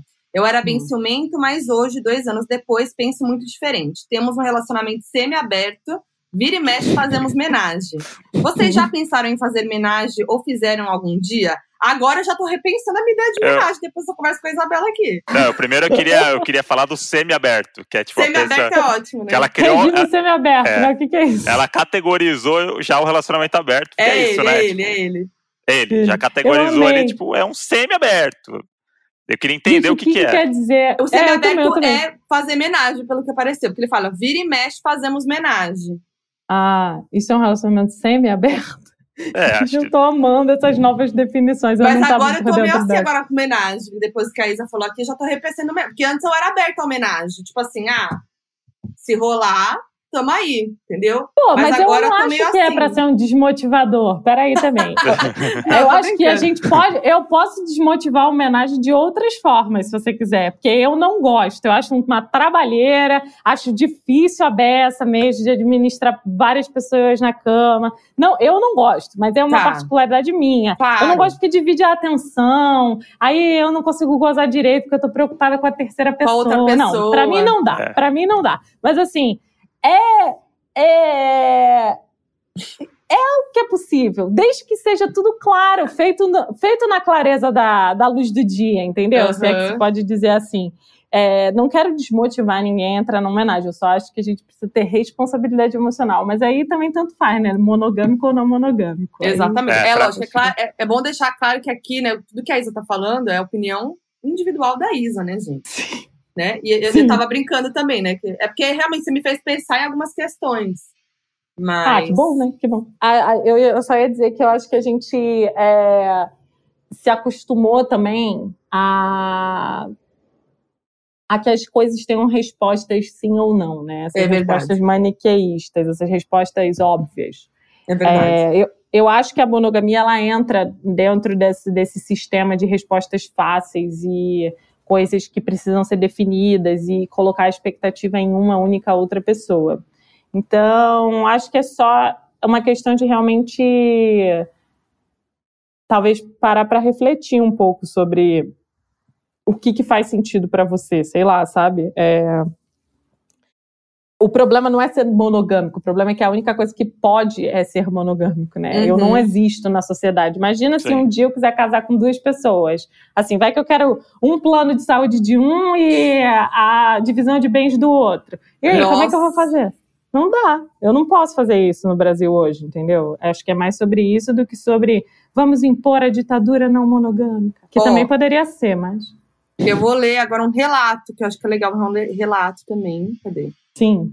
Fala seus perfis de casal no Tinder. Eu e meu marido temos 10 anos de relacionamento e decidimos torná-lo não monogâmico durante a pandemia. Sim, haja coragem de deixar esse período ainda mais conturbado, haha. Ainda não tenho muitas histórias poliamorosas para contar, pois pandemia, mas acho que com uma base sólida, bastante conversa, amor e cumplicidade, é possível sim colocar para funcionar isso em prática. Vocês são tudo, amo vocês. Eu amei. Achei sensato o depoimento. Apesar é. de que eu concordo uma disposição do caralho se propor a isso durante a pandemia. Nossa, achei. Ao mesmo tempo, o tempo de conversa tá livre, né? Porque sair é. pra transar com outra pessoa mesmo, tu não vai. Sair pra conhecer outra pessoa mesmo, tu não vai. Então, conversa mesmo, é conversa. Relacionamento virtual é o é, futuro, tem, gente. tem gente aí que aprendeu a fazer pão na quarentena. A galera tá Buscando desafios mais ousados. Exatamente. Eu achei esse desafio bem mais é. ousado do que o pão, hein, achei, gente? Achei, achei. É, para a segunda fase da quarentena que está vindo aí, fica a proposta das pessoas se entenderem não monogâmicas. Então, é foi o pão Mas é que primeira. eu acho que é porque na quarentena a gente viveu aí momentos, né, que eu acho que realmente rolaram crises existenciais, rolaram reflexões, então acho que também veio, foi nessa, nessa, nessa pegada aí, de repente, né? Não, total, tá sendo um momento das pessoas que tem tempo de refletirem né, sobre a é. Existência é. no mundo, eu acho. Vou ler outro relato. Fala, Vamos. meu casal crush do século. Eu sou casada desde os 19 anos com meu amorzão. Agora, agora temos 27 anos os dois. E temos a regra de que tudo é válido se estamos juntos. E nisso já ficamos com as mesmas pessoas. Ele é hétero e eu sou pansexual. Então, até então, só envolvemos mulheres no rolo. Mas é muito gostoso porque a gente tem o mesmo gosto, atração pelas mesmas pessoas. Não que nesses anos tenham sido muitas. Beijar foram várias. Agora, motelzinha só com duas. Eu amo os detalhes. Bom, era isso que queria compartilhar: que quem divide multiplica. E eu acredito que amor e prazer não são a mesma coisa. Mas se for junto, melhor ainda. Estou à espera de uma troca de casal, mas não forçamos nada e sei que um dia vai rolar. Beijos, amo vocês. Eu gosto, eu gosto muito do motelzinho no diminutivo, é uma palavra que para mim sempre traz uma sacanagem embutida. Motel, eu também acho, eu também acho. Motelzinho é muito aquele motel de beira de estrada, assim, sabe? É. Que você vai. A cama meio limpeza duvidosa, é. uma luz meio vermelho. motelzinho, pra mim, ele imputa isso. É. Ele imputa essa sensação de motel. É você isso. levanta o colchão, tá meio manchado, sabe? É. Assim, eu amei muito, muito gente. Não, mas eu adorei, é muito isso. Quem divide multiplica lá. Fez a síntese da nossa conversa. Gente, é isso. Eu acho que não tenho nem o que comentar sobre essa aí. Ela até já falou que amor e prazer nem sempre andam é. juntos. É isso mesmo, não andam juntos. Sim. Isso é uma construção. Para, total. Parafraseou a Isa já no episódio de hoje. Falou a Você viu isso? Ela nem tinha ouvido o episódio ainda. É praticamente é. uma premonição. É, vou ler a última, hein? Vamos lá. Manda lá. É, fala, seus surubeiros de carteirinha. Primeiro, eu queria parabenizar vocês por esse grande perfil de casal sonoro. Comecei a ouvir na quarentena e me apeguei chorando de rir com as crises da Foquinha. A minha dúvida é por causa da série Eu, Tu, Ela o Me, hum. Her da Netflix, que tem uma situação de três pessoas em uma relação poli poliamorosa, mas que é fechada entre eles. Daí hum. na série chamam isso de polimonogamia e é super mal recebida pelos outros. Queria saber se isso é comum e recorrente, se existe alguma regra a respeito de ter que estar sempre aberto a novos parceiros. Obrigada e parabéns mais uma vez pelo trabalho. Também sou jornalista de música e comecei um podcast agora chamado Coisa de Música, arroba Coisa de Música. Se quiserem conferir, ficarei muito feliz. Beijos aos modes. Quem já mandou fez... foi a Kate Freitas. Já fez um merch ali dela, embutido ali, que ninguém nem percebeu, já. Parabéns. Arroba. Coisas de Música, fica a dica aqui o podcast. Mas é isso, muita gente mandou sobre esse, essa série chamada Eu Tu Ela da Netflix. Inclusive, eu e o André, a gente até viu um episódio ontem. Mas oh, meu Deus. não fomos muito pra e é frente. É, e é muito, é isso, né? Parece que é meio conto de fadas do, é. de como as coisas acontecem, um casal, tipo... É, gente, assim, eu vou ser sincera, eu nem me dispus a assistir essa série. Porque, assim, a série sobre não monogamia, produzido pela Netflix, um, um, grande conglomerado da mídia contemporânea, há de se desconfiar do que vai ser dito ali, né? Vamos uhum. respirar fundo e ver se realmente vai ser. Eu não assisti, porque eu decidi na minha vida, depois de muito tempo, depois de muita raiva. É, depois de muita raiva passada é, consumindo a ideia da mídia do que é não monogamia, eu só abri mão mesmo. Uhum. Mas eu acho que como é que é polimonogamia? Per... deixa eu ver o que ela falou Não, de novo. Polimonogamia, como é que eles disseram que é o nome? É. Ó, na série tem uma situação de três pessoas em uma relação poliamorosa, mas que é fechada entre eles. Daí na série chamam isso de polino... polimonogamia. E é super mal recebida pelos outros. Não faz sentido, né? O poli e o mono na mesma eu, é, não concepção. Entendi. Polimonogamia. Não, isso é uma relação eu acho que é monogâmica entre três pessoas. Não, é?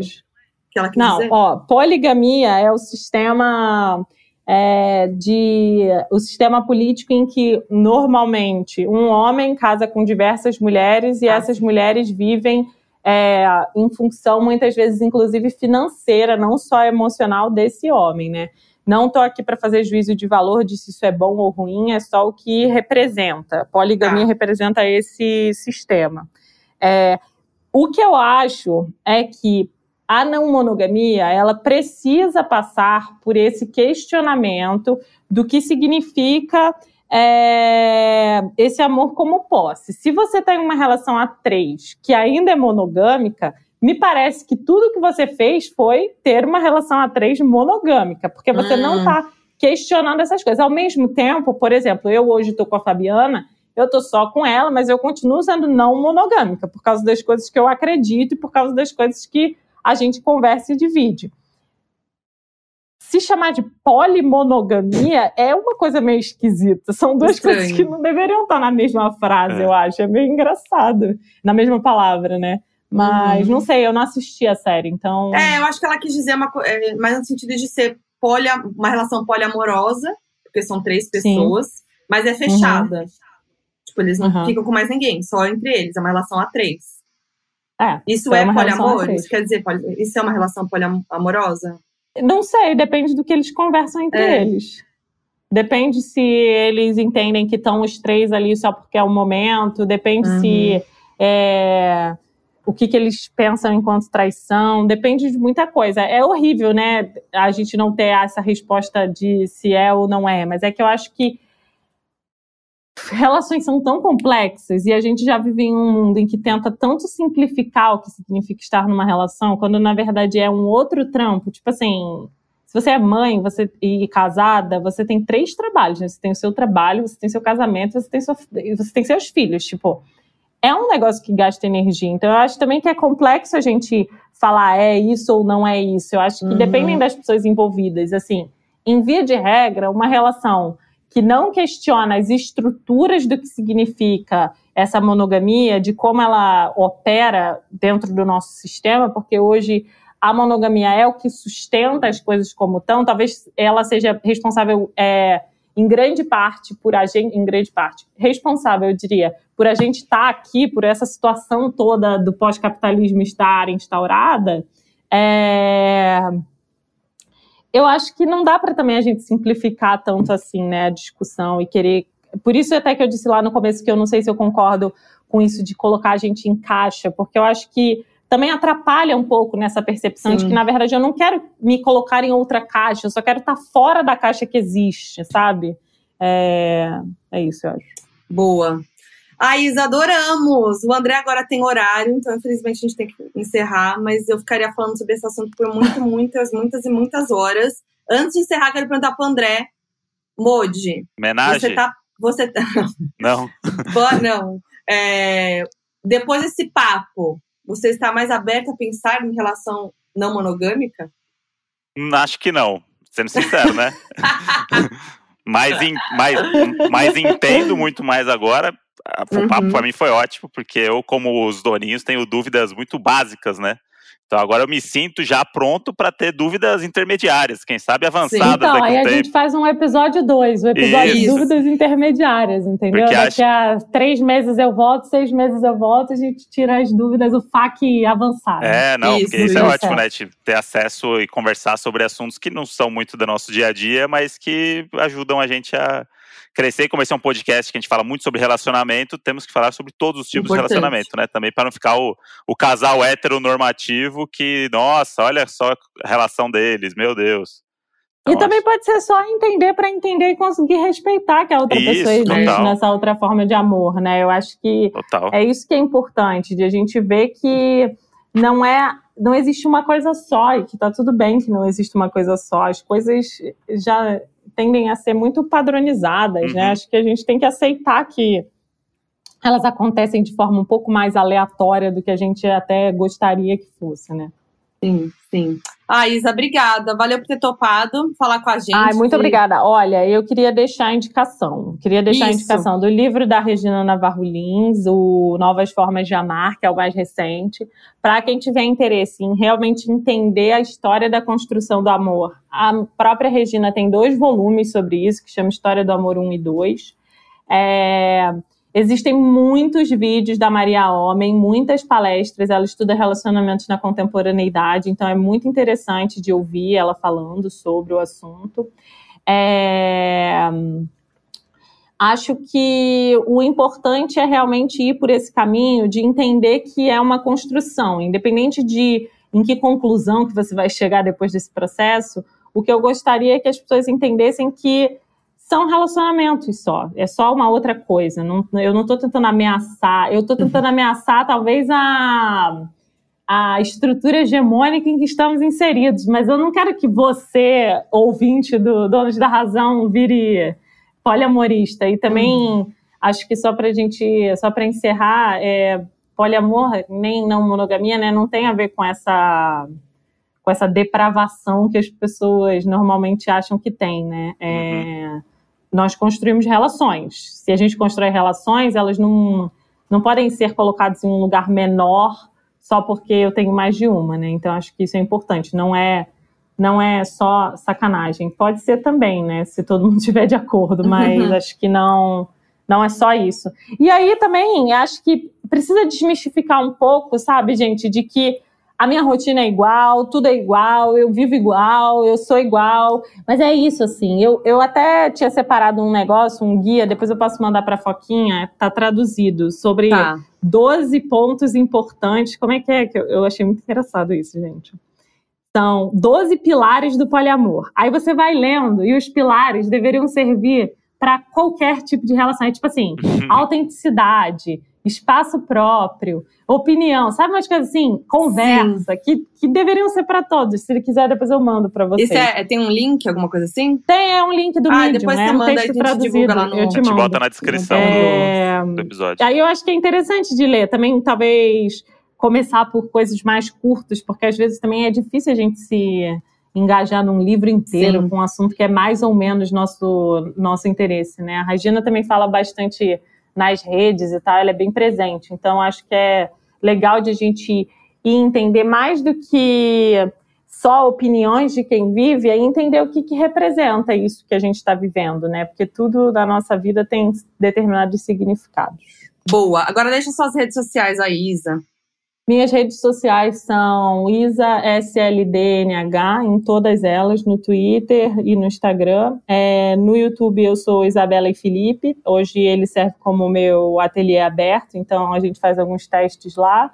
E a minha produtora é a PTO, mas aí as pessoas acham é, o estúdio a partir do meu, porque o link é muito difícil, o é muito difícil. Boa, a gente deixa na descrição do episódio também. E lá no ah, Instagram do, do, Donos da Razão também, a gente deixa, vai deixar tudo linkado no post do episódio. E é isso, Isa. Obrigada mais uma vez. Ai, muito obrigada, a gente. gente adorou. Valeu, Foi Isa. Obrigadão, é, Tô muito ansiosa pra ver a capinha do episódio, qual vai ser. Vai ser tudo! Vai ser demais. E é isso, ó. Somos Donos da Razão Podcast no Instagram, Donos da Razão Pod no Twitter, é só foquinha em todas as redes sociais. Eu sou o André Brant no Twitter e Brant André no Instagram. E é isso. E é nóis! Beijo Até o próximo vocês. episódio. Esse programa é uma produção da Ralph Def. Produtor executivo Gus Lanzetta. Gerente de projeto Lídia Roncone. Produção e gravação Nicole Carça. Edição Henrique Machado.